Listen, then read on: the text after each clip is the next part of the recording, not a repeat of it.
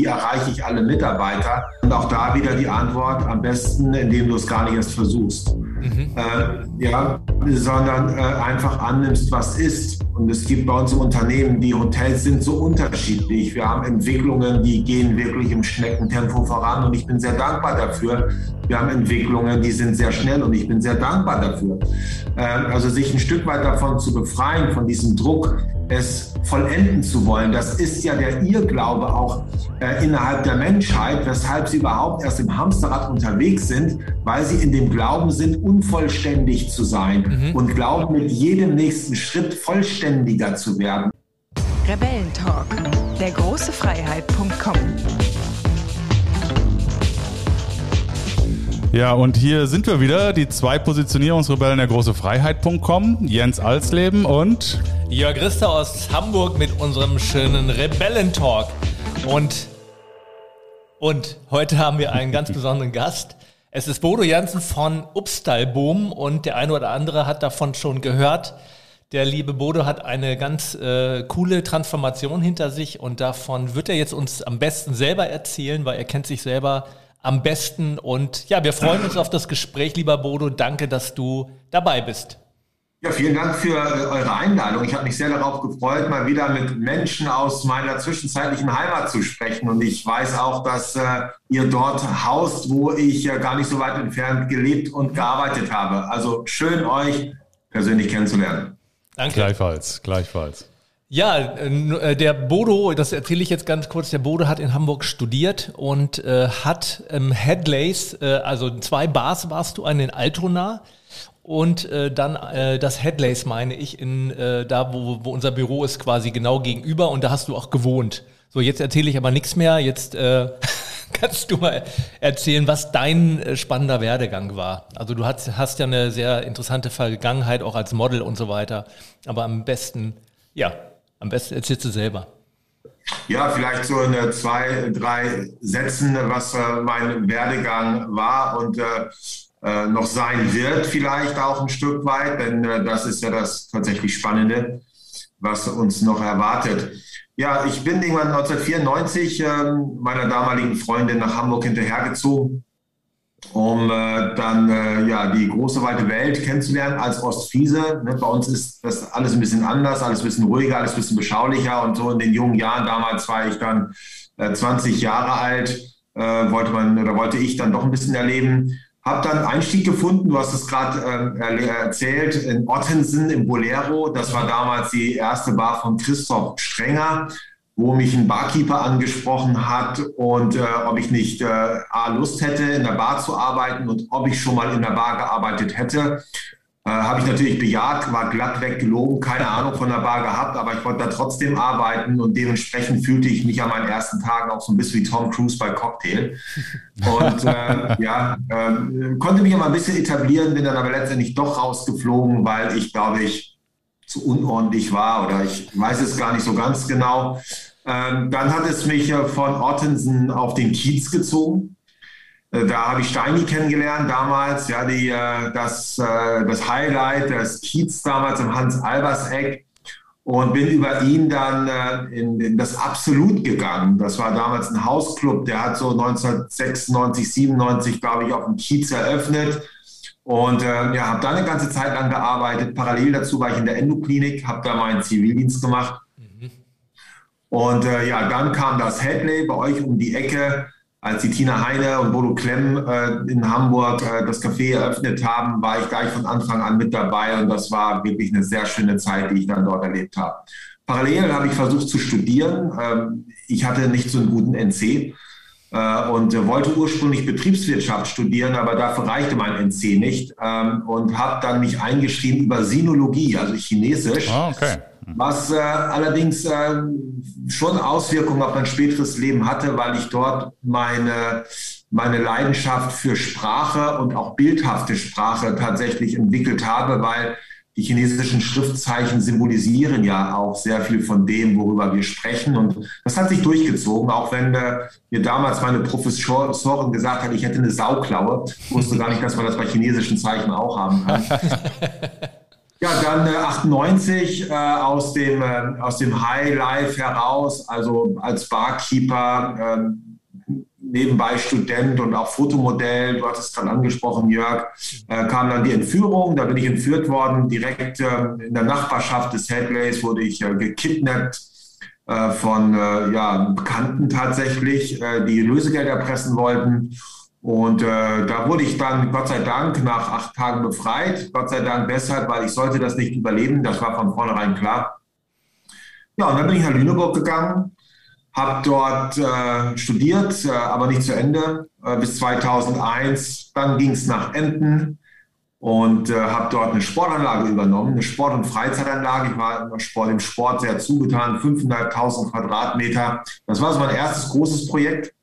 Äh, nach vielen kleinen Projekten auch in Hamburg, Hamburgs erste mobile Cocktailbar. Das waren alles so kleine Stories am Rande meines Lebensweges. Aber da gab es dann die erste Selbstständigkeit, um eine große in die mhm. Zukunft zu führen. Hat ganz gut funktioniert und als es funktioniert ist, wurde es mir dann auch langweilig und habe dann bei den Eltern reingeguckt. Und äh, ja, das habe ich dann getan. Parallel dazu bin ich von der Fachhochschule geflogen, weil ich äh, das, was die Professoren mir dort erzählt haben, nicht tatsächlich ernst nehmen wollte oder konnte. Äh, der ständige Abgleich mit der Praxis äh, hat mir gezeigt, das, was ich dort höre, hat nichts mit dem zu tun, was ich im Unternehmen sehe ja, bin dann ins elterliche Unternehmen, um dort reinzuschnuppern. Und äh, nachdem ich das zwei Jahre gemacht habe, ist mein Vater tödlich verunglückt bei einem Flugzeugunglück. Ja, und damit war ich dann quasi mit dem vollen Vertrauen meiner lieben Mutter äh, auf mich gestellt, äh, das Unternehmen in die Zukunft zu führen. Dann gab es 2010 eine Mitarbeiterbefragung, die auch ein bisschen unangenehm war. Die Mitarbeiter sagten mir, sie brauchen einen anderen Chef als Bodo Jansen. Auf die Frage, was braucht ihr, um gut arbeiten zu können, ja, das war dann ein weiterer Schlag ins Gesicht. Äh, aber so ein Schlag ins Gesicht ist ja manchmal hilfreicher als das Klopfen auf die Schulter. Und dann bin ich ins Kloster gegangen, ja, und dann äh, nahm das seinen Lauf, worüber wir wahrscheinlich heute sprechen werden, der sogenannte Umsatzwohnweg. Und äh, ja, ein Weg, auf dem ich sehr viel lernen durfte und weiter sehr viel noch lernen darf. Also auch wenn wir viel angefragt werden, ich viel angefragt werde, bin ich weit davon entfernt, mich Experte zu nennen. Ich beschreibe mich lieber selbst äh, als Anfänger, weil ich jeden Tag von neuem damit anfange, zu versuchen, das Leben, die Menschen, das Unternehmen zu verstehen. Und damit bleibe ich in diesem Moment. Und äh, das ist mir wichtig, auch heute in diesem Gespräch. Also äh, das ist keine, ich möchte nicht über Theorien oder Konzepte sprechen, mhm. sondern immer nur über das, was ich tatsächlich erlebt habe, weil äh, Theoretiker gibt es genug in dieser Welt. Mhm. Also wenn ich, wenn ich das so höre, ähm, dann muss ich so mal ein bisschen an äh, Krone richten weitergehen. Äh, kommt mir da so als Bild äh, in den Kopf. Äh, was mich interessieren würde, ist, wie hat sich denn dein Menschenbild äh, über die Jahre verändert? Ja, das Menschenbild ist natürlich essentiell. Es ist ja ähm, auch nochmal was anderes als das Selbstbild. Also das Selbstbild, denke ich, hat sich schon sehr stark verändert. Ja äh, das, was ich damals äh, mir von mir selbst gemacht habe und das, was ich mir heute von mir oder meinem Selbst mache. Äh, das Menschenbild wurde sehr stark geprägt durch die Regel des heiligen Benedikt, als ich im Kloster war. Mhm. Denn äh, das, was diese Regel auch von den anderen Mönchsregeln aus der Vergangenheit unterscheidet, ist das positive Menschenbild. Äh, das heißt also, dass äh, ich, äh, obwohl ich viele Verhaltensweisen sehe, die vielleicht nicht so ganz nachzuvollziehen sind, ich über die Auseinandersetzung mit der Regel und der Zeit in Stille, glaube ich, für mich schon ein mittlerweile positives Menschenbild gewinnen konnte. Ne, das äh, ist nicht immer permanent, das erlebe ich in meiner Sprache, wie ich über Menschen und andere Dinge spreche, die vielleicht nicht dem gerecht werden, meinem Anspruch gerecht werden äh, dass das vielleicht manchmal noch ein bisschen pauschal und überheblich klingt. Mhm. Aber äh, es wächst so dieses positive Menschenbild in mir. Und es gelingt mir ein bisschen dadurch, dass ich gelernt habe zu differenzieren äh, zwischen dem Selbst eines Menschen und dem Ego eines Menschen. Also ich würde mal durchaus äh, ja, sagen, dass, dass es da schon Wege gibt, das zu differenzieren und dann wirklich durch die Oberflächlichkeit des Menschen hindurchzuschauen und zu versuchen, diesen Menschen zu sehen.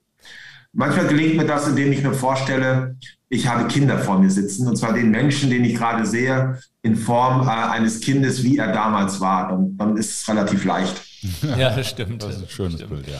Ich habe noch eine, ich würde gerne noch mal einen, einen Schritt zurückgehen und zwar Du hast es vorhin äh, so, so beiläufig erzählt, diese Entführung. Also ich meine, das kann sich, glaube ich, niemand von uns vorstellen, was das für ein immenser Druck ist.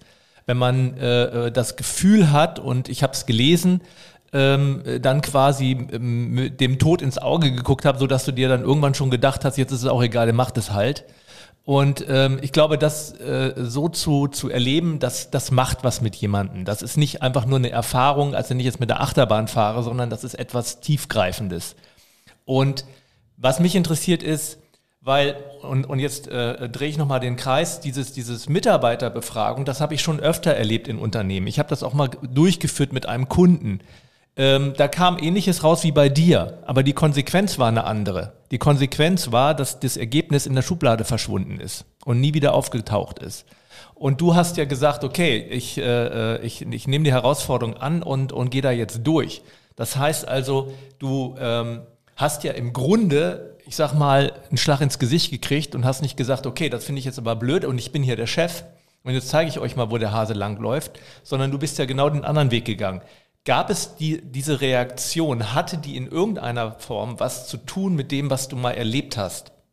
Ja, sehr stark. Ähm, also tatsächlich ist es so, dass ich ja vor der vernichtenden Mitarbeiterbefragung auch schon eine Mitarbeiterbefragung im Unternehmen gestartet habe, ein paar Jahre zuvor. Die war auch nicht so schön. Äh, und die ist tatsächlich in der Schublade gelandet. Und okay. das hat natürlich noch mehr Misstrauen gesorgt als Konsequenz daraus. Ne? Ähm, also das Gegenteil von gut ist gut gemeint. Und das habe ich damals erlebt. Äh, aber es gibt, äh, wie du gesagt hast, es gibt einen sehr starken Zusammenhang sogar. Wenn ich an die Entführung äh, zurückdenke, dann war sie ja geprägt durch insgesamt acht Scheinhinrichtungen. Mhm. Und die Scheinhinrichtungen waren äh, ja immer sehr dramatisch in dem Moment. Äh, und äh, ich musste mich im Nachhinein betrachtet, nicht musste, habe ich mich im Nachhinein betrachtet, äh, konnte ich jeder Scheinhinrichtung etwas abgewinnen, nämlich eine Erkenntnis. Und du hast etwas angesprochen, nämlich auch so nebenbei äh, erwähnt, ja, dann jetzt ist auch egal, jetzt gebe ich mich dem hin. Mhm. Und äh, das ist etwas sehr Entscheidendes. Es gibt ein orientalisches Sprichwort, nämlich besiege den Tod, bevor er dich besiegt. Und äh, die erste Scheinhinrichtung, äh, die stand äh, dafür, für ja, das Glück in der Zukunft zu finden. Das heißt, ich, äh, der Gedanke, den ich dort hatte im Angesicht des Todes war, du darfst jetzt Mist, du darfst jetzt nicht sterben, du musst gleich zur Vorlesung. ja, das, das klingt ein bisschen komisch, aber letztendlich vermittelt es ja nur etwas, was wir in unserer Gesellschaft über Jahre vermittelt bekommen haben, nämlich das Glück liegt in der Zukunft. Mhm. Ja, also alles, äh, was ist gut, nur nicht das, was jetzt hier gerade existiert. Deshalb rennen wir in unserem Hamsterrad unterwegs. Mhm. Und so hatte jede dieser Scheinhinrichtungen eine Qualität. Und die letzte Scheinhinrichtung war tatsächlich die, wo ich mich von allem verabschieden konnte. Ganz bewusst äh, von der Zukunft, von den Menschen, von den materiellen Dingen. Aber an meinem Leben an sich hing ich noch wie so eine Schnecke am Felsen. Mhm ja, und war am Zittern quasi, äh, äh, dass ich jetzt sterben muss. Und dann kam dieser Moment, genau den du gerade beschrieben hast, jetzt nehme ich den Tod an für mich. Also ich bekämpfe ihn nicht, mhm. sondern ich nehme den Tod an. Und in genau dem Moment, wo ich den Tod angenommen habe, entstand so ein Gefühl von Unsterblichkeit gegenüber meinen Kidnappern. Es war egal, was sie machen. Mhm. Sie waren machtlos. Sie konnten mich nicht mehr durch die Androhung des Todes bewegen. Würdest du sagen, dass du in dem Moment frei warst? Das war absolute Freiheit, die ich dort erlebt habe, innerliche Freiheit in einer äußeren Gefangenschaft, äh, äh, die ich dort erlebt habe. Und wenn du das überträgst auf diese Mitarbeiterbefragung, mhm. ist letztendlich der Umgang mit der Mitarbeiterbefragung eine Konsequenz aus diesem mhm. Annehmen. Mhm. Also das Annehmen, was ist. Also man sagt ja auch lieben, was ist. Mhm. Und äh, der Tod, äh, gegen den wir uns wehren, äh, ist ja letztendlich nur ein Synonym oder steht für all das, wogegen wir uns auflehnen, wo wir Widerstände entwickeln. Das können Menschen sein, die anders sind als wir. Das können andere Menschenbilder sein, das können äh, Feinde sein, das können Eigenschaften sein, das können wir selbst sein. Alles das, was wir bekämpfen, wird letztendlich durch diesen Tod symbolisiert. Und ich glaube, die Angst, und äh, die Angst, die wir alle in uns tragen, die Urangst, die Quelle dieser Urangst ist die Angst vor dem Tod. Ja. Und in dem Moment, wo es mir gelingt, den Tod anzunehmen, äh, innerlich mich davon frei zu machen, gelingt es mir auch, äh, mich innerlich frei von all den Widerwärtigkeiten zu machen, die mir im Leben begegnen. Also wenn wir unsere innere Zufriedenheit abhängig machen von einer Welt, wie wir sie uns wünschen, mhm. dann können wir nur verlieren. Mhm. Und äh, diese Überwindung, ja, die dort stattgefunden hat, nicht indem ich den Tod bekämpft habe, sondern ihn als Freund betrachtet habe, ja, hat mir, hat mich einmal erfahren lassen, wie es ist, äh, die Dinge anzunehmen, wie sie sind. Und daraus entsteht eine ganz große Gelassenheit. Um in Bildern zu sprechen, wenn du einmal am Grunde des Ozeans saßt, dann schockt dich der Anblick einer Pfütze nicht mehr. Mhm. Ja, denn wie einfach ist es, vielleicht das negative Verhalten eines Menschen anzunehmen, wenn es dir gelungen ist, den Tod anzunehmen. Mhm. Also wenn es dir gelungen ist, den Tod für dich anzunehmen, dann gibt es nicht mehr viel, wozu du nicht in der Lage bist, dich dafür auszusprechen, es so anzunehmen, wie es ist. Das klingt für mich mhm. wie die totale Freiheit, weil letztendlich ist Angst für dich überhaupt kein Thema mehr. Und ähm, Jens fragte dich gerade, wie dein Menschenbild ähm, äh, sich äh, gewandelt hat. Und ähm, die, die Frage würde ich jetzt auch nochmal noch mal mit dem Blick da auf diese Vergangenheit äh, ähm, stellen wollen.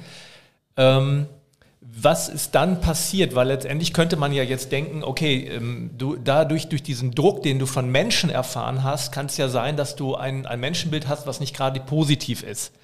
Und ähm, durch, das, durch den Gang ins Kloster, ähm, also erstmal ist das so gewesen und hat sich das äh, Menschenbild dadurch dann im Kloster gewandelt oder war es per se niemals schlecht? Ter durch die Erfahrung. Also mhm. die Frage ist ja, wie, wie, wie war diese Transformation dann hin? Ne? Dieser Druck, dieses, dieses äh, Erfahren und dieses, äh, ähm, ich sag mal, geläutert sein und dann auf einen ganz neuen, anderen Weg zu gehen, egal was alle anderen machen.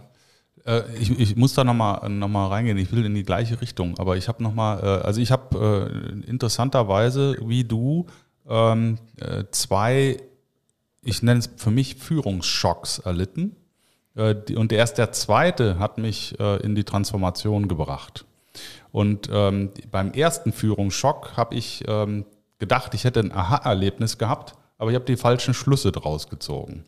Äh, und die Frage, die ich jetzt habe in, in, Verbindung mit dem, was du sagst, äh, zwischen der Entführung und dem Tod annehmen äh, und der Mitarbeiterbefragung ähm, war ja auch noch was, wo du eben anscheinend nicht dich komplett transformiert hast, so wie das dann nach der Mitarbeiterbefragung war. Also die Frage ist, dieses Aha-Erlebnis mit den Scheinhinrichtungen, was hat das letztendlich ausgemacht? Und was war dann beim zweiten Schock in Anführungszeichen dieser Mitarbeiterbefragung plötzlich anders? Ja, ich glaube, was, was, was sehr entscheidend ist, äh, die ersten Schocks, nennen wir sie mal so, während der Entführung haben zu keiner signifikanten Veränderungen geführt. Genau. Sondern sie haben eher das vorherige verstärkt. Ich habe danach noch mehr auf die Kacke gehauen. Okay, ja. ja äh, und habe noch exzentrischer und zerstörerischer gelebt. Äh, und ganz sicher, wenn ich meiner Frau meiner nicht begegnet wäre, dann wüsste ich gar nicht, ob ich hier sitze.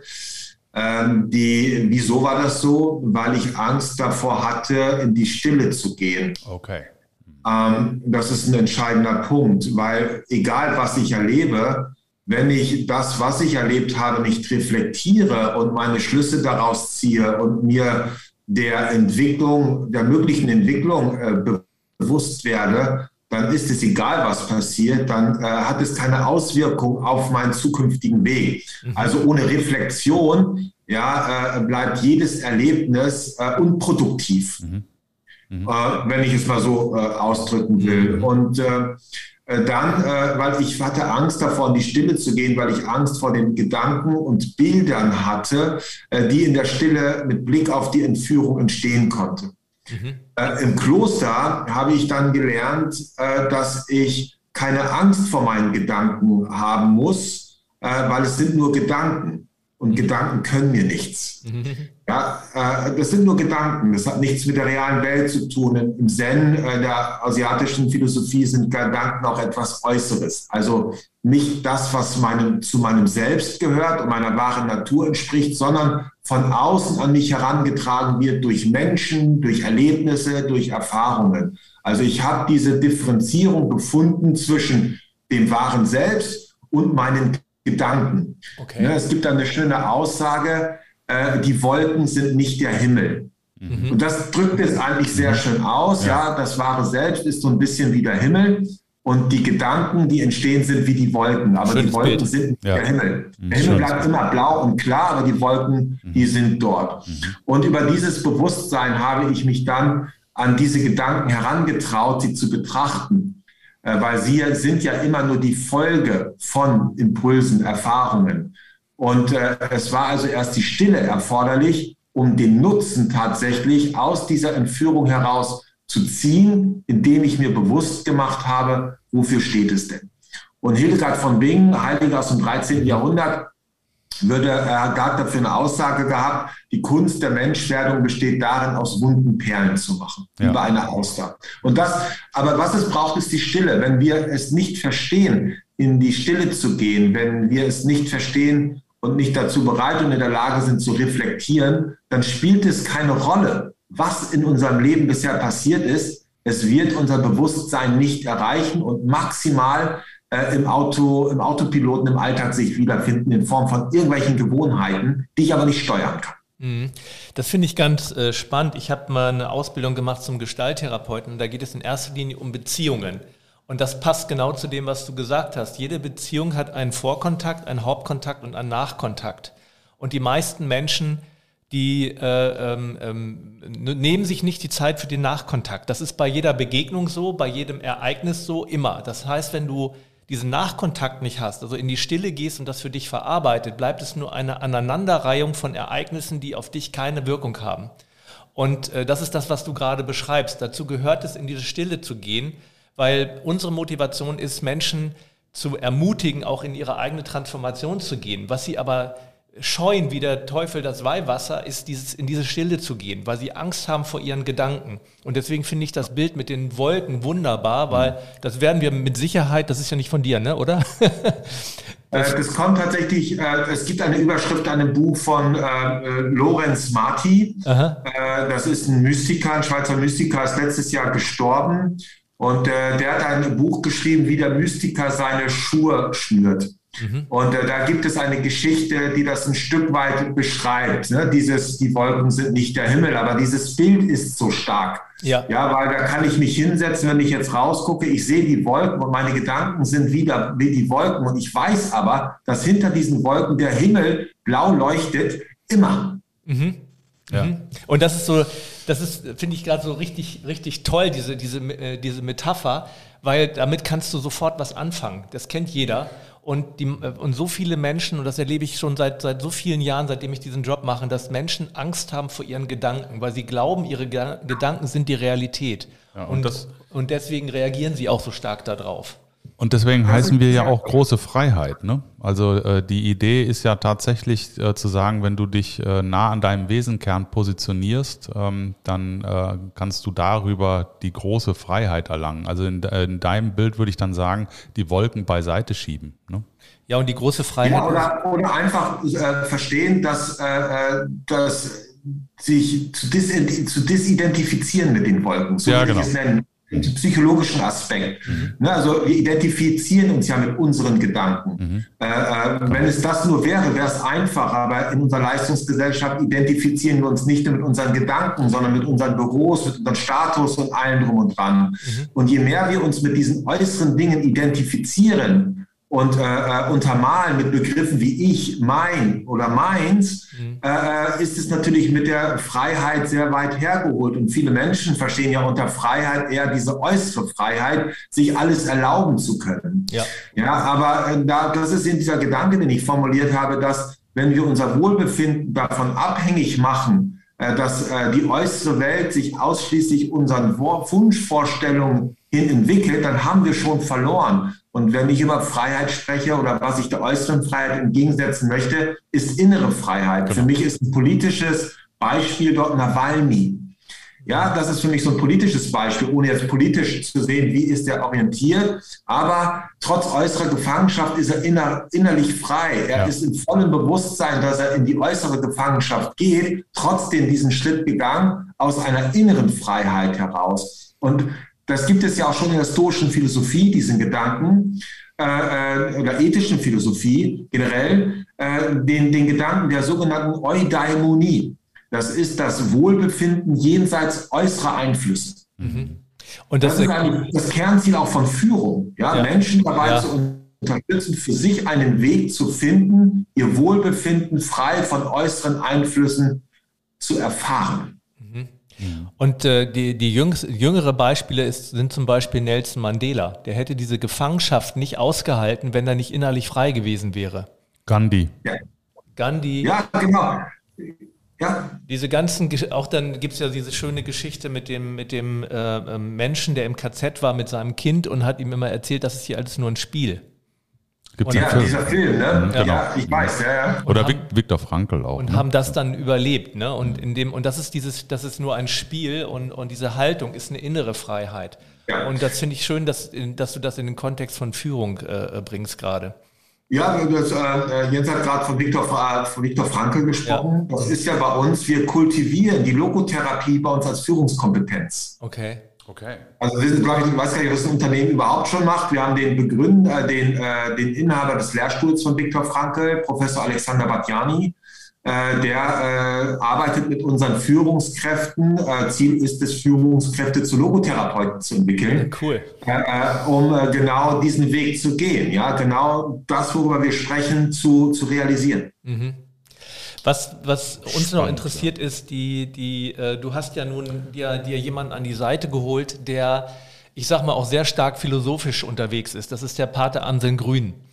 Und ähm, was hast du von dem gelernt? Also was war, was hat, äh, wie hat der deine Transformation quasi äh, jetzt in Neudeutsch geboostet, also nach vorne gebracht? Also das Entscheidende war, dass er eine Sprache gefunden hat und ich weiß, dass ihm das auch sehr wichtig ist, äh, eine Sprache gefunden hat, die mich angesprochen hat. Mhm. Also das, worüber wir sprechen, ist ja nicht neu. Ne? wenn wir sagen, der Begründer von New Work ist Friedhof Bergmann, dann würde ich sagen, der Begründer von New Work ist der heilige Benedikt vor 1500 Jahren. Das hat keiner verstanden. Äh, und äh, diese ganzen alten Schriften, äh, die Wüstenväter, ja, die, die philosophischen äh, Schriften, äh, zum Teil auch die Bibel, verbergen natürlich oder drücken sich aus in einer Sprache, die vielen Menschen heute nichts mehr zu sagen hat. und er hat es verstanden, das so sprachlich aufzubereiten, wie mit den Wolken und dem Himmel, dass es plötzlich klar ist. Mhm. Und das ist eigentlich der entscheidende Punkt, mal abgesehen von den ganzen inhaltlichen Dingen, die sehr wertvoll waren. Aber er hat die Sprache gefunden, die mich angesprochen hat und mich hat verstehen lassen. Ich will im ganz anderen Kontext euch ein Beispiel geben. Ich war irgendwann mal äh, auf einem Lean Management Kongress in Mannheim, habe dann einen Vortrag gehalten und anschließend mit Lean Managern einen Workshop gemacht. Also denen war das schon sehr spooky, dass sie sich in den Schulkreis setzen mussten. ja, und jetzt hatte ich ja, äh, ging es ja für mich darum, äh, so irgendwie eine Verbindung zu schaffen, auch ja, eine Gelassenheit zu entwickeln. Und wenn ich die jetzt im Stuhlkreis auch noch damit konfrontiert hätte, Om zu machen, dann wären die äh, äh geschlossen alle gegangen. Ganz sicher. Ja, also das wär, hätten die gesagt, Bibi Blocksberg, nee, ist das Bibi, äh, Bibi und Tina, ich umarme einen Baum und mache Om. Dann hätten ja nicht mal alle Latten im Zaun, äh, dieser Jansen. Was habe ich gemacht? Ich habe es einfach wissenschaftlich, bin ich es angegangen, ich habe wir machen nicht Om, sondern ich habe gesagt, es gibt eine neue Form der Massage, die führt zur Gelassenheit. Das ist die sogenannte Vagus-Massage. Und der Vagus findet ja seinen äh, Nerv ganz stark am Kehlkopf. Und der Vagus ist ja der Nerv, der den Parasympathikus entwickelt. Das ist der, äh, das Nervensystem, das mich entspannt.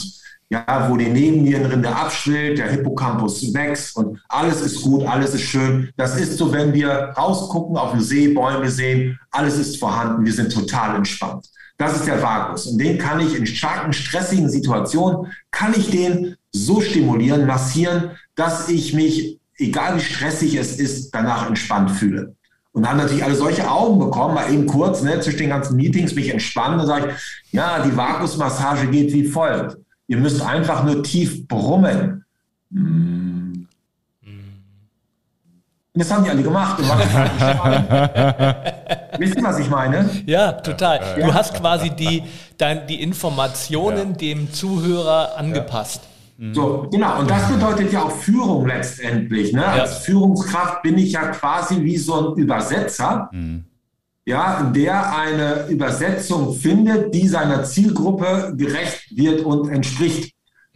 Damit die sich angesprochen fühlt, weil wenn die sich nicht angesprochen fühlt, dann passiert gar nichts. Ja, ja ich war vor kurzem auf einer äh, Private Equity Konferenz äh, und habe das Thema äh, HR Strategy gepitcht, ähm, weil ich gesagt habe, dass HR äh, hat äh, oder Human Capital, ich äh, finde diese Human Resources sch schwierig mittlerweile. Also Human Capital hat einen harten Impact auf die KPIs der Portfolio Performance. Daraufhin äh, meldete sich einer und sagte, das ist alles Esoterik. Aber es war nur noch einer. Die anderen haben alle gesagt, äh, okay, erzähl mal, was meinst du eigentlich? Äh, und äh, insofern, da, da ähm, fühle ich mich jetzt gerade dran erinnert, du musst, ähm, um deine Zielgruppe zu erreichen, natürlich die Sprache sprechen, äh, die die hören wollen. Ähm, und ich finde es auch äh, völlig richtig, was du sagst als Führungskraft. Und das bringt mich zu der Frage, Upstalboom, wenn wir jetzt mal da reingehen. Du hast ja auch ein sehr breites Spektrum an äh, Mitarbeitern, ähm, die äh, alle ganz unterschiedliche Sprachen sprechen. Du hast äh, sicherlich viele Kulturen bei dir im Unternehmen, äh, diverse Werdegänge, äh, diverse Träume, ähm, die die Mitarbeiter in sich tragen. Was ist denn die Upstalboom-Sprache? Bilder. Bilder, okay. Kannst ja, das, äh, die, sind, äh, die, die sind unmissverständlich und geben äh, darüber hinaus genügend Raum zur Interpretation. Ähm, das ist das, was wir für uns entdecken durften. Wir haben angefangen mit einfachen Graphic Recordings und äh, haben festgestellt, dass all das, was wir gemeinsam entwickelt haben in Teams und in Bildern festgehalten wurde, keiner weiteren äh, Nachverfolgung bedarf, sondern sich tatsächlich vollzieht. Also sonst hast du ja Projektberichte oder Protokolle, die schreiben wir gar nicht mehr, sondern es reicht dieses Bild, das jeder sieht, verinnerlicht und dann geschieht es wie äh, von Geisterhand alles ganz automatisch. Das ist die Erfahrung, die wir gemacht haben. Und äh, da komme ich auch nicht zum Menschenbild, sondern zu dem inneren Bild. Äh, wir versuchen ja auch äh, äh, als Manager oder Unternehmer natürlich Verhaltensentwicklungen zu fördern. Mhm. Und ähm, das ist ähm, sehr unnachhaltig. Also immer dann, wenn wir nur an das Verhalten gehen, wird es schwierig sondern die Aufgabe besteht tatsächlich, es gibt ja die, das Verhalten, wenn ich mal den Eisberg nehme, ja. kennt ihr die Grafik, das, was ich sehe, ist das Verhalten. Aber was unter Wasser liegt, ist einmal die Haltung aber jetzt kommt noch etwas, was unter der Haltung liegt, das ist das innere Bild. Mhm.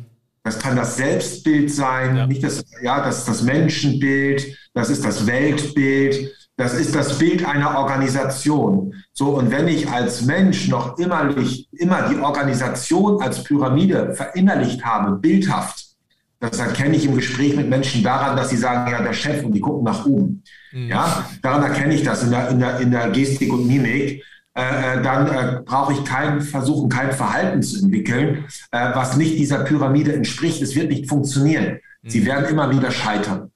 Das heißt, es geht letztendlich darum, an den inneren Bildern zu arbeiten, mit den Menschen gemeinsam diese inneren Bilder zu entwickeln und dabei helfen tatsächliche Bilder. Sprich, nicht mehr die Leistungs- und Machtpyramide für das Organisation, Organigramm zu verwenden, sondern wir haben bei uns äh, die Zelle verwendet, also äh, das, die Zelle, Organ und Organismus okay. mit dem Zellkern und allem. Und dann wird es plötzlich ganz anders. Mhm. Und wenn die Menschen ein Bild davon haben, mhm. äh, also wenn sie denken, wie sind wir organisiert und sie sehen einen menschlichen Organismus, äh, dann äh, ist man schon auch in Verhaltensentwicklung, hat man es relativ einfach.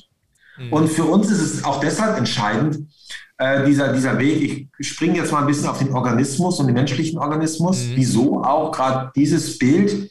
Weil der Gedanke ist schon, äh, ein Unternehmen äh, in die Richtung zu entwickeln, mit der Funktionalität und den Reflexen, die ein Mensch in sich trägt. Stell dir vor, du stehst auf der Straße und auf dich kommt ein Auto zu mit 180 Wenn du jetzt als Mensch so organisiert wärst wie eine Machtpyramide, würdest du ganz schnell überfahren werden, äh, weil, du gar keine, weil du darüber nachdenken müsstest, was du jetzt tust und dir deine Entscheidungen im Gehirn abfordern müsstest, aber bevor du das getan hast, bist du tot. Mhm. Ja, also es geht um Unternehmensintuition, äh, um Automatismen, um Re Unternehmensreflexe für die Zukunft, um zukunftsfähig zu sein. Und die werde ich nie generieren können, nie wenn ich innere Bilder in mir noch manifestiere, die der alten Welt an, äh, angehörig, zugehörig.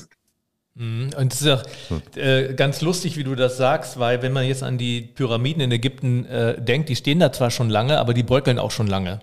Und ähm, jetzt sprechen alle von Agilität, haben aber die Pyramide im Kopf. Und äh, dann wundern sie sich, dass das überhaupt nicht funktioniert, weil sie einfach das falsche Bild haben und Agilität und eine Pyramide kann man sich ja ganz leicht vorstellen, das passt nicht. Und ähm, wie setzt du das um und ähm, wie, wie schaffst du das, dass die, die, deine Mitarbeiter, weil ihr, ihr macht ja ganz viel. Es ist ja, ihr habt ja da mal das Unternehmen, wo natürlich diese Hotels betrieben werden. Ihr habt aber auch Schulen gebaut in Afrika. Das heißt also, wie ist da die Verknüpfung der Agilität? Was hat das mit dem Unternehmenszweck zu tun? Wie, wie bringt das die, die, die äh, Performance des Unternehmens nach vorne? Weil jetzt könnte man ja sagen, ja, ist ja alles schön und gut, was der da macht, ne? baut eine Schule und so, ist ja ganz cool. Aber was hat das jetzt mit dem Unternehmen zu tun? Ich muss doch hier meine, meine KPIs äh, äh, irgendwie nach vorne bringen. Ja, also diese, das erleben wir ja auch. Ähm, äh, ich nehme mal andere Faktoren, Zufriedenheit, Glück, Vertrauen, Verantwortung. Das sind alles Werte, äh, über die kann ich nicht verfügen. Mhm. Also es ist nicht in meiner Macht stehend, äh, ob ihr mir jetzt vertraut, sondern das Vertrauen ist etwas, was entsteht aufgrund bestimmter Verhaltensweisen, die ihr im Umgang, äh, bei mir im Umgang mit euch erkennt. Das gleiche ist mit Glück. Also wissen wir alle, wer das Glück anstrebt, der wird es nicht äh, gewinnen. Das ist ja schon eine Zen-Weisheit. Ja. Und letztendlich verhält es sich auch ein Stück weit bis zu einem gewissen oder ab einem gewissen Grad auch mit den Unternehmensergebnissen. Äh, also der Erfolg von äh, einem Unternehmen äh, ist ja von viel mehr abhängig als von dem, worüber ich verfügen kann. Nehmen wir nur eine Pandemie. Ja, das heißt also, es geht gar nicht so sehr, sich unmittelbar darauf zu fokussieren, sondern äh, auf andere Faktoren zu fokussieren, die unweigerlich dann zu dieser Entwicklung führen, ohne dass wir es bewusst anstreben. Und das kann dann eine Reise nach Afrika sein, wo die Begegnung mit einem zehnjährigen Mädchen äh, äh, äh zu einem Impuls führt, der in der Unternehmensentwicklung zu einem starken kulturellen Wandel sich entwickelt, mhm. weil dort innere Bilder entstanden sind. Also es gibt ja verschiedene Wege, innere Bilder auch zu entwickeln. Ich kann sie sehen, dann, äh, dann sehe ich das, aber noch ein viel stärkeres inneres Bild entsteht ja aus dem Erleben. Mhm. Also ja, und dann äh, habe ich zum Beispiel äh, äh, die Mitarbeiter, die in Ruanda sind, mhm. die erleben an den Menschen, was es bedeutet zu vergeben oder glücklich zu sein, ohne viel zu haben oder sich bedingungslos für sein Gegenüber einzusetzen, obwohl ich nichts habe. Das erleben die, das fühlen die. Mhm. Und dann reisen die mit diesem Gefühl zurück nach Deutschland und kultivieren das ganz unbewusst in unseren Reihen. Ubuntu nennt sich das ja in Afrika, die afrikanische Lebensphilosophie. Und dann merkst du plötzlich, dass das, was die dort erlebt haben, sich immer stärker bei uns im Unternehmen manifestiert und zu guten Entwicklungen führt. Und da ist, kommen wir zu dem, zu dem Thema Unternehmenskultur und Vertrauen und Agilität.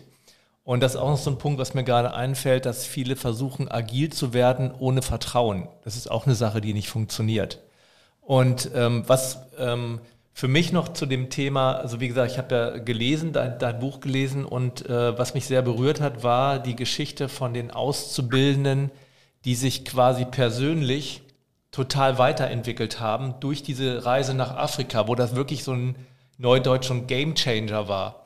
Und ähm, das hat ja auch was mit Unternehmenskultur zu tun, sowas zu tun. Das ist ja eigentlich eine selbstlose Aktion, die letztendlich aber auch einen unheimlichen Gamechanger im Unternehmen macht, wenn man sieht, dass, dass es hier wirklich nicht nur um das Thema Kohle geht, sondern um den Menschen tatsächlich war. Wie viele sagen, der Mensch steht bei uns im Mittelpunkt, aber handeln völlig anders.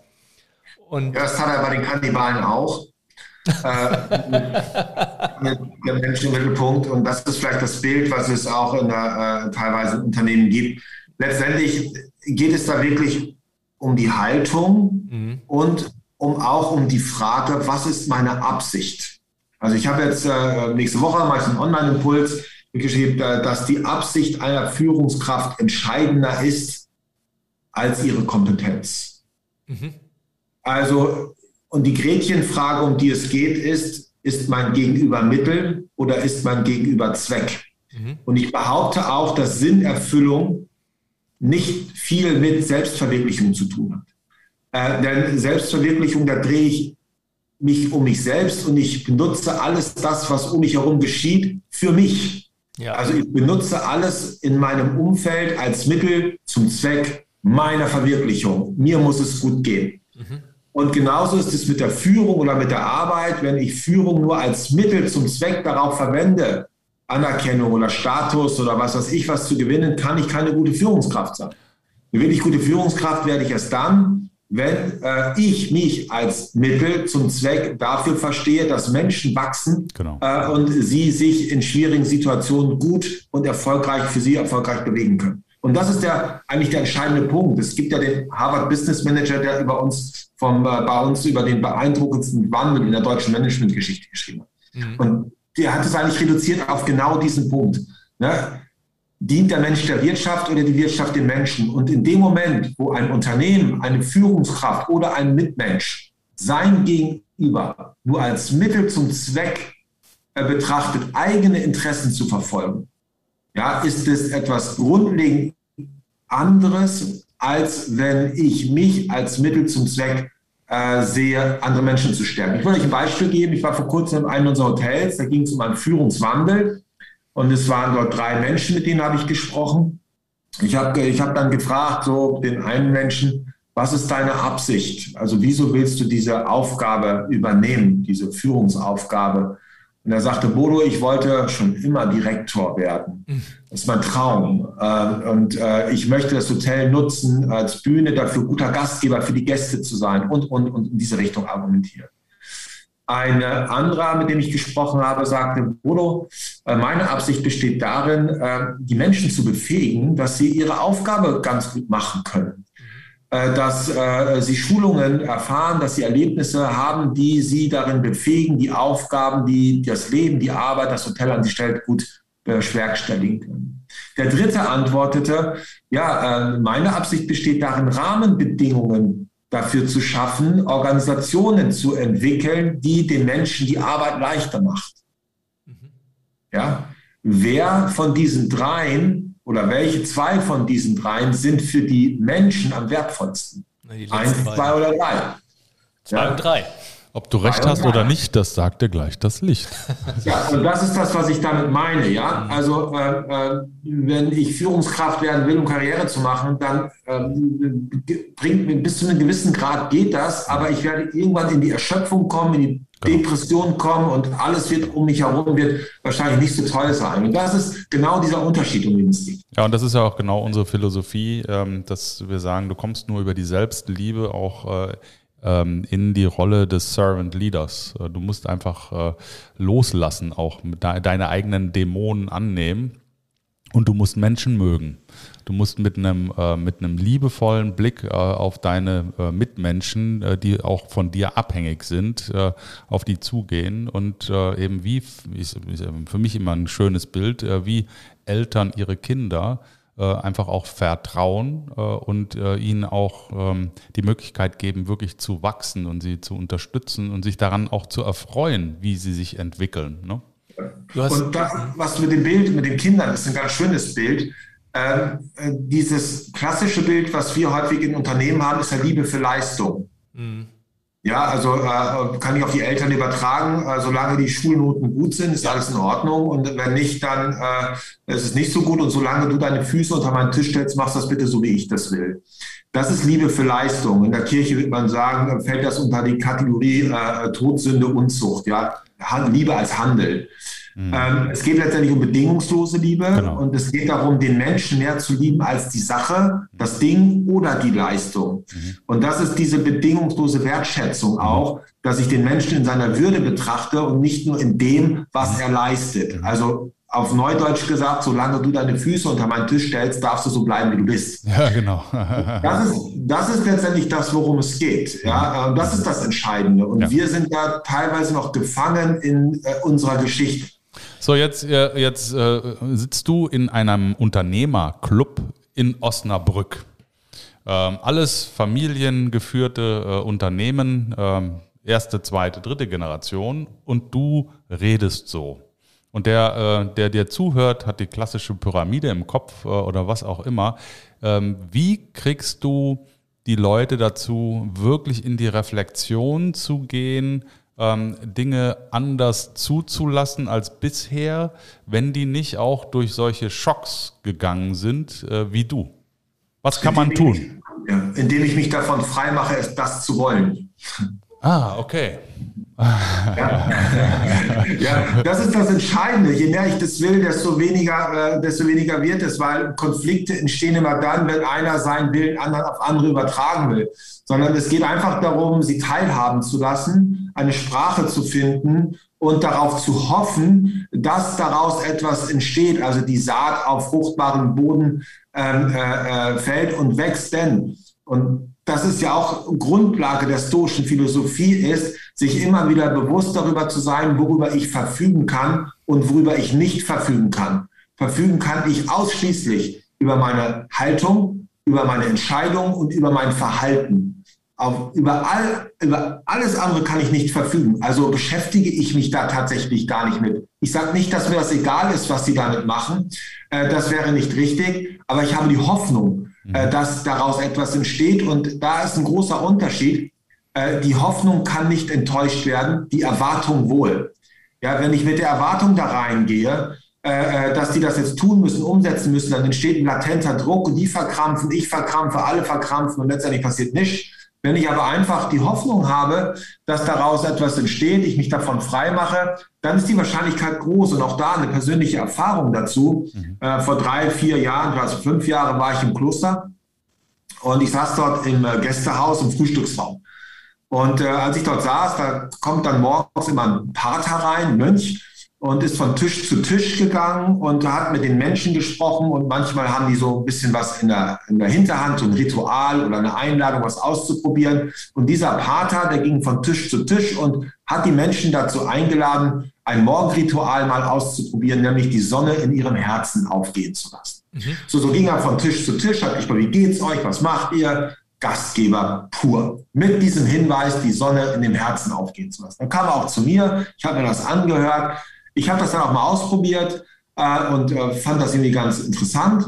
Drei Jahre später war ich wieder im Kloster, äh, hatte einen Kurs, ich habe mir selbst einen Kurs gegeben im Kloster und wieder kam Pater Jesaja, heißt der Rahmen, kein rein, sah die Teilnehmer und sagte, was ist denn mit euch passiert? Äh, ihr habt ja total das Leuchten in den Augen, habt ihr gut geschlafen, ihr strahlt ja total. Das ist ja interessant. Ne? Wie, was habt ihr gemacht? Und dann äh, sage ich zu ihm, ich so, Pater Jesaja, wir haben heute Morgen meditiert.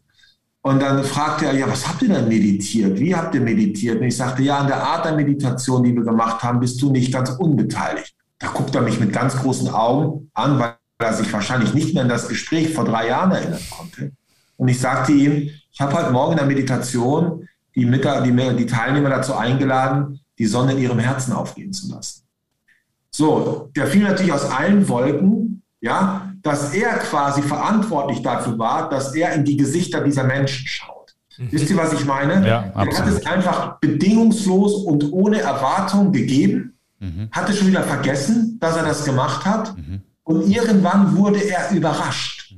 Mhm. Und das ist dieses Phänomen, um das es geht. Wieso gehen Menschen ganz gerne in ein Fußballstadion? Weil sie das Ergebnis nicht kennen. Mhm. Wenn man das Ergebnis kennen würde, würde dann würde keiner mehr ins Fußballstadion gehen. Hm. Wisst ihr, wieso spielen wir so gerne Gesellschaftsspiele? Weil wir das Ergebnis nicht kennen. Das heißt also, aus dieser Unvorhersehbarkeit und so sehr wir uns auch einsetzen und einbringen und alles dafür tun, vielleicht zu gewinnen, es liegt nicht allein in unserer Macht. Mhm. Und wenn wir das für uns annehmen, dann geschieht etwas ganz Wunderbares. Dann sind wir erstaunt und überrascht und freuen uns. Und alles das, was wir versuchen vorwegzunehmen, ist eigentlich, stört die Lebendigkeit. Mhm. Vielleicht noch ein ganz kleines Beispiel. Äh, während der Pandemie haben wir uns äh, dafür eingesetzt, dass wir eine Trinkgeldkasse aufbauen für unsere Mitarbeiter, weil die keine Gäste hatten. Mhm. Und haben dann so Online-Formate gemacht und haben da viel Geld eingesammelt.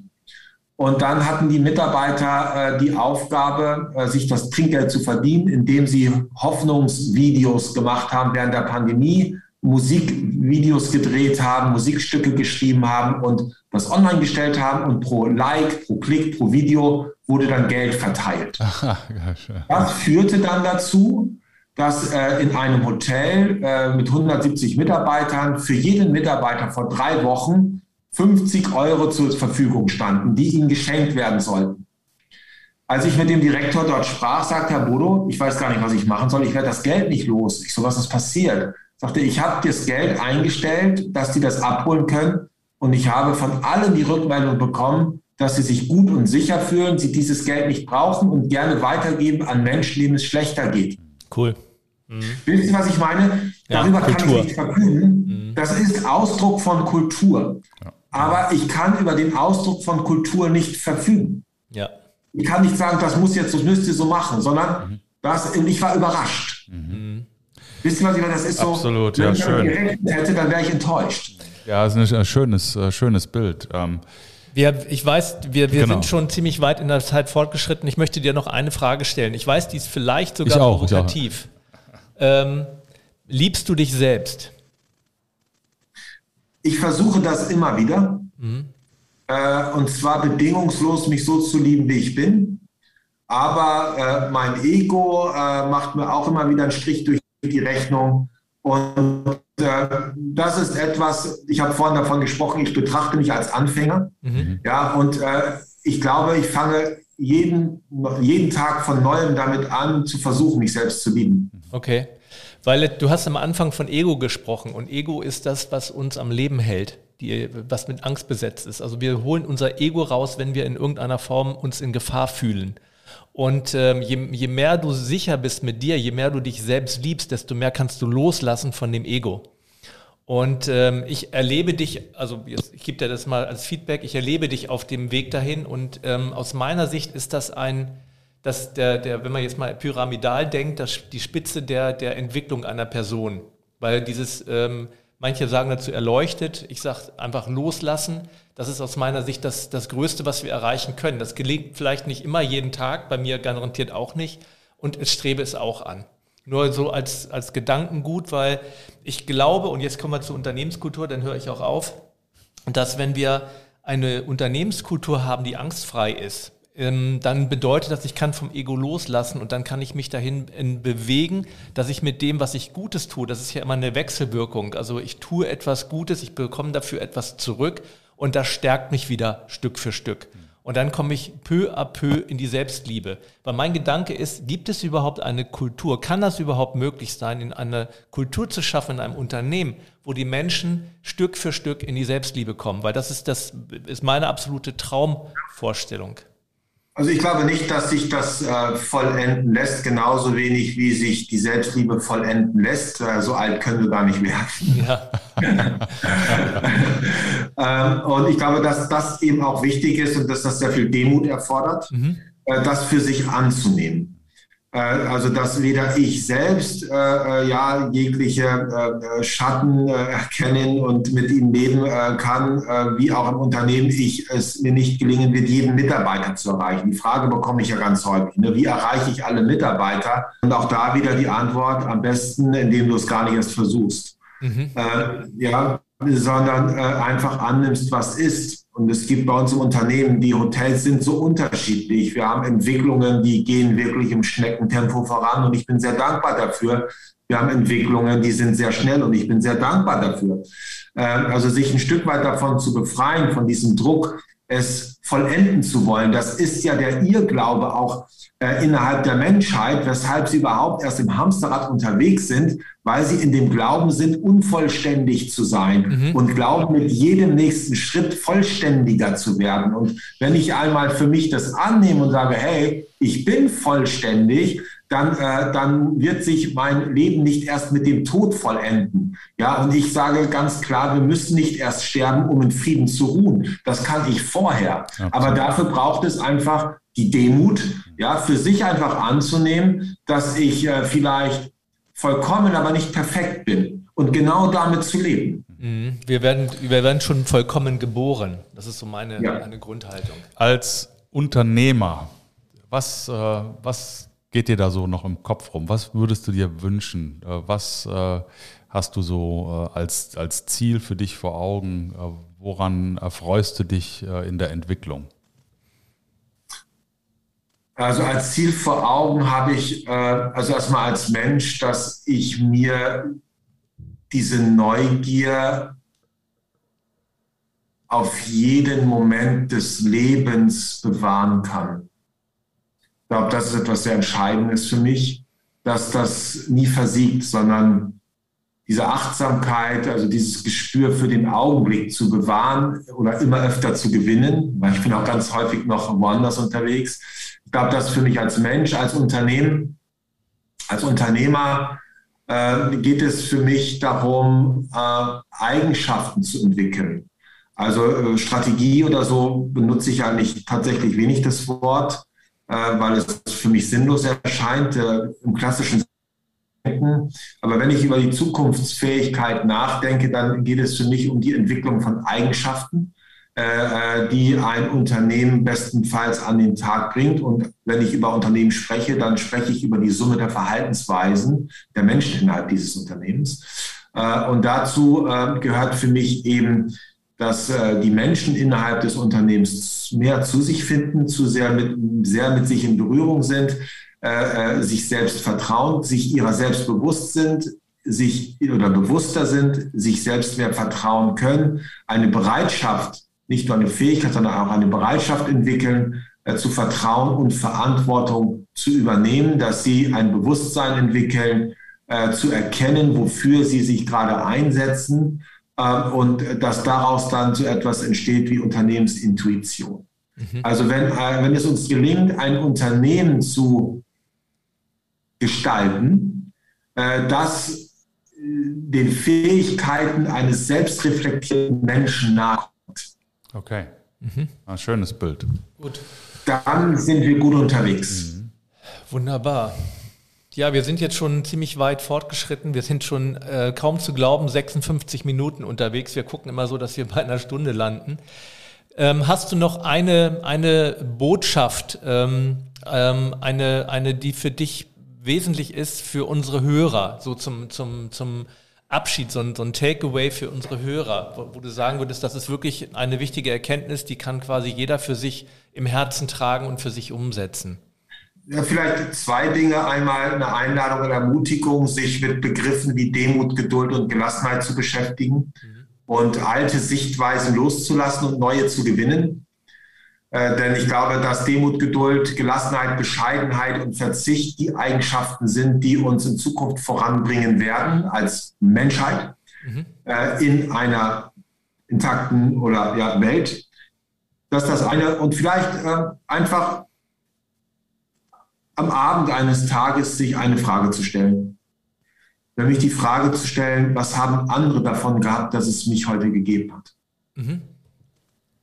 Okay, super. Super. Schluss. Muss ich gerade drüber nachdenken, ja. Vielen Dank, Bodo. Es hat uns äh, riesig Spaß gemacht, mit dir zu sprechen. Wir könnten das noch stundenlang tun. Und vielleicht gibt es ja nochmal eine Gelegenheit, dass wir das, dass wir nochmal zusammenkommen und dann das Gespräch quasi fortführen, weil da ist ja noch eine Menge Wumms drin. Und ähm, sehr zielführend, wie, wie du ähm, diese Kultur entwickelst. Und ich glaube, da können eine Menge Menschen viel von mitnehmen. Also vielen Dank. Wir wünschen dir schon mal ein schönes Wochenende. Ja, und auch von meiner Seite, also äh, du kannst dir die Frage heute ähm, erstmal positiv beantworten. ähm, ja, du hast äh, mich, uns äh, sehr inspiriert, unsere Hörer sicherlich auch. Äh, du bist ein leuchtendes Vorbild, ähm, weil du dazu stehst, durch den Schmerz gegangen zu sein und ähm, die, das Gute dieses Transformationsweges eben auch lebst. Äh, und äh, dafür kann ich dir nur ganz herzlich danken, weil äh, du lebst das, was äh, wir auch äh, unseren Klienten und äh, die Menschen in unserem Umfeld äh, immer wieder versuchen zu bestärken, das zu tun. Also vielen, vielen Dank. Äh, es war ein Fest. Ähm, dann wünschen wir äh, Upstalboom ähm, das Beste. Ja, und dir persönlich? Dir persönlich natürlich auch und äh, hoffentlich auf bald. Bleibt gesund und munter und äh, bis bald. Bis, bis, bis bald. Ich Ciao, jingle, ciao. Ich jingle dann. Ja, vielen Dank, ihr beiden. Das war mir auch ein Fest, mich mit euch auszutauschen. Vielen Dank für die sehr inspirierenden Fragen vor allen Dingen auch und äh, das Kennenlernen. Danke euch. Danke. Danke dir. Ciao, also, ciao. Alles Gute. Ciao. Tschüss. Rebellentalk. Der große Freiheit.com